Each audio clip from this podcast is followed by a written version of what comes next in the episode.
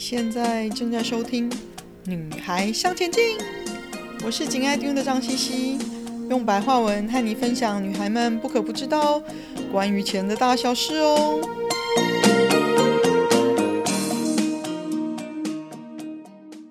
大家好，今天是我们第三十七集。现在流行的指数化投资到底是什么啊？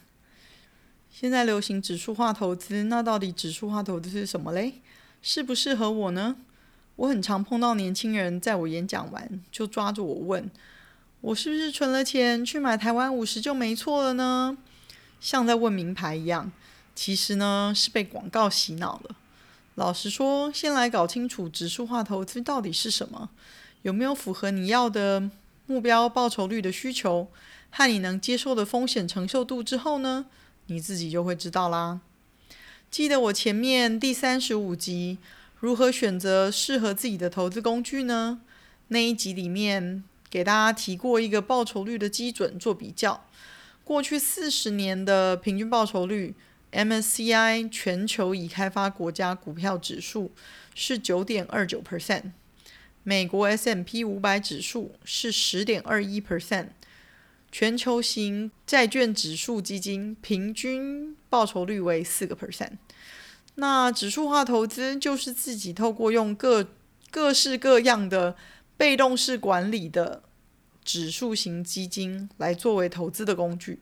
这种追踪不同市场指数的投资方式呢，又被称为被动式管理。因为你只要选好你想要投资的市场或者是指数呢，然后选择相对应的指数基金。比如说啦，你想要投资美国市场，最重要的指数就是 S M P 五百咯。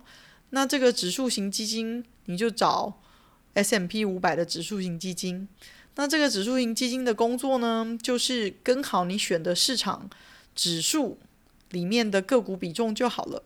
不用透过基金经理人跟他的研究团队主动的去预测，去找出有潜力的股票。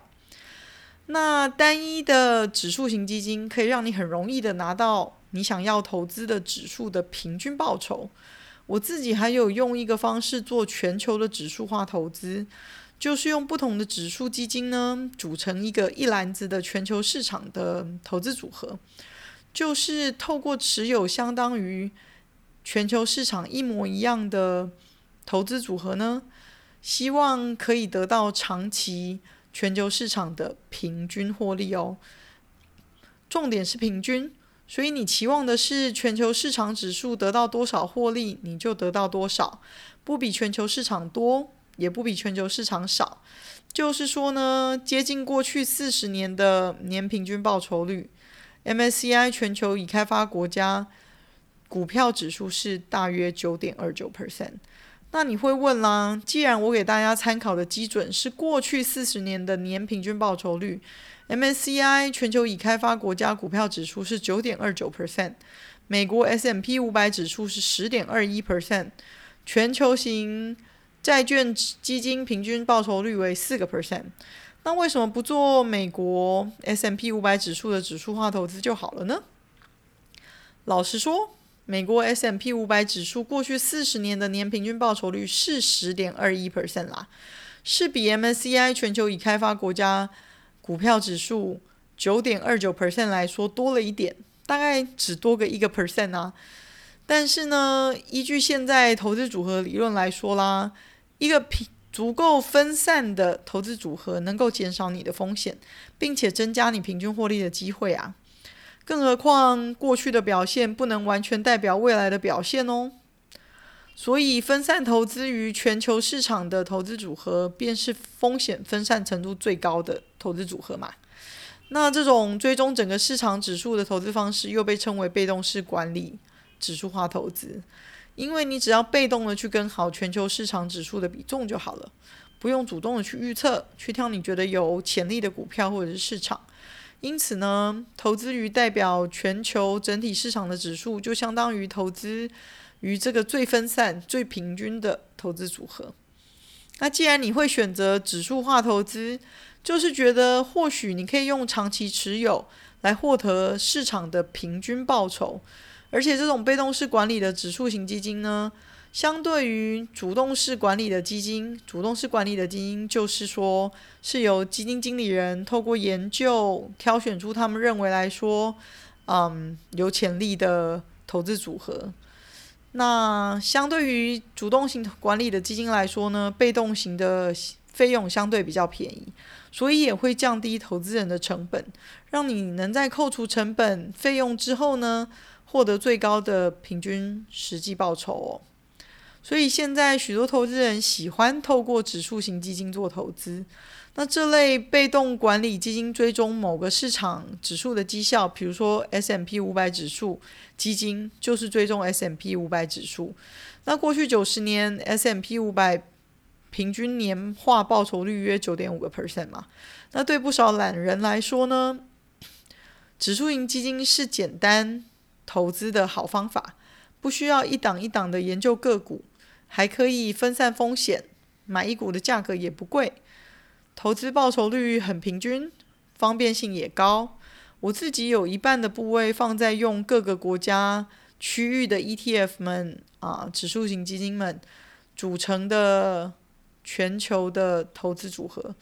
那最主要是因为我的部位大到一定的程度，都要用主动选股，其实有一些累哦。毕竟我达到财富自由是希望多一点时间陪家人，做我想做的事情啊。所以我目前呢是一半全球指数化投资部位，那一半我自己用主动选股，或者是选一些我想投的主动型的 ETF 来做一些平衡。是的，你没听错，也还是有主动式的指数基金哦。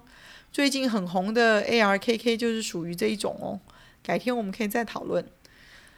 嗯，以初学投资的人来说呢，想要可以在学习累积经验、自己做投资决定的同时呢，又怕没有尽快参与到市场的融景，就是我们说迟迟不投资的风险啦。就是你的现金部位的价值呢被通货膨胀吃掉了，所以钱还是变小了，或者是呢觉得现在市场涨得很高了，没有太明确的方向，自己暂时不知道该怎么选股才对的人。尤其我最近有几个学员都是这样子的人哦。我通常的建议是，你可以留三十到五十 percent 的现金部位，拿来练习学习自己怎么投资。另外的五十到七十 percent 用指数基金建立一个全球指数的部位，然后每年挑一个时间做部位再平衡哦。我觉得年轻人们呢，还是要学会找到适合自己的投资方式。学的方法越多越好，人生不会只靠一种方法就可以就这样够的。市场环境会变，你的需求也会变啊。做得好，你的收益绝对会比指数化投资多的。我刚刚提到另外的五十到七十 percent 用指数基金们建立一个全球指数的部位，然后每年挑一个时间做部位再平衡。什么叫做部位再平衡呢？就是举个例子好了，如果你当初按照美股三十 percent、欧股二十个 percent、亚股二十个 percent、新兴市场股十个 percent、美债二十个 percent 这样子的比例呢，建立你自己的全球资产配置，那一年之后随意的挑一个时间做部位再平衡，就是说呢，因为各个市场或涨或跌，幅度也都不尽相同。有可能，譬如说，像最近美股已经涨得非常的多了，欧股才刚刚开始涨，等等哦。你的整个全球部位的比重，可能在某一天呢，变成了美股变成四十五 percent，欧股变成二十三个 percent，亚股变成九个 percent，新兴市场股变成八个 percent，美股变成十五个 percent 这样子的比例哦。所以，我们每年做一次部位再平衡呢。再把整个部位调成原来我们定的全球市场比重，照原本美股三十个 percent，欧股二十个 percent，雅股二十个 percent，新兴市场股十个 percent，美股美债二十个 percent 这样的比例做部位再平衡的意思呢，就是把涨多的地方减码，减到我们原先设定全球部位的比重，然后把涨多减码的部分呢，拿来用到加码到涨少的地方，让你的全球部位再重新平衡一下。等待下一年不同的市场趋势带给你的收获。既然没有把握什么时候会涨，什么时候会跌，这样的一个全球部位加上再平均的投资策略，可以给你一个相当平均的投资报酬。只要对你来说这个报酬率是符合你的需求的话，对一般投资人来说，这样的做法是不错的选择。指数型基金很难让你一夜致富，不过长期持续也是可以让你累积一笔资产，帮助你更接近你的理财目标。而且从投资心理学的角度来说，指数化投资也能有效地帮助投资人避免心理预期造成买涨卖跌的困扰哦。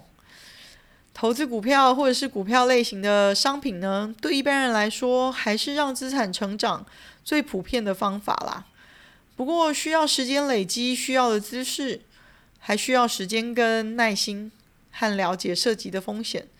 指数型基金的目标是要追上联动的指数的绩效，不是打败它。但有些人还是希望他们的投资绩效能有机会打败市场啊。就是比指数要好啊，那就算这样，他们可以多冒一些承受过的风险，他们也觉得是没有关系的哦。另外呢，指数化投资最有价值的事情，除了能简单的取得市场长期的平均报酬之外，这是一个长期的投资决策哦。记住，嗯，用时间换取长期的平均稳定的报酬，你也要。让自己练就以禅 Zen 的心态来面对市场的大起大落，或者是黑天鹅的发生，你都要练得可以视而不见。只要专注于投资比重重新分配，跟你的部位再平衡这这两件事情哦，这样子你会有多出来的时间可以做对你来说更重要的事情，譬如说多陪伴家人啊，多成就自我啊。累积新的冒险，更丰富的人生哦。今天的分享就暂时到这里喽，希望有带给你一些新的发想。听完记得赶快给我们一个评价，有空和你的闺蜜们分享《女孩向前进》哦。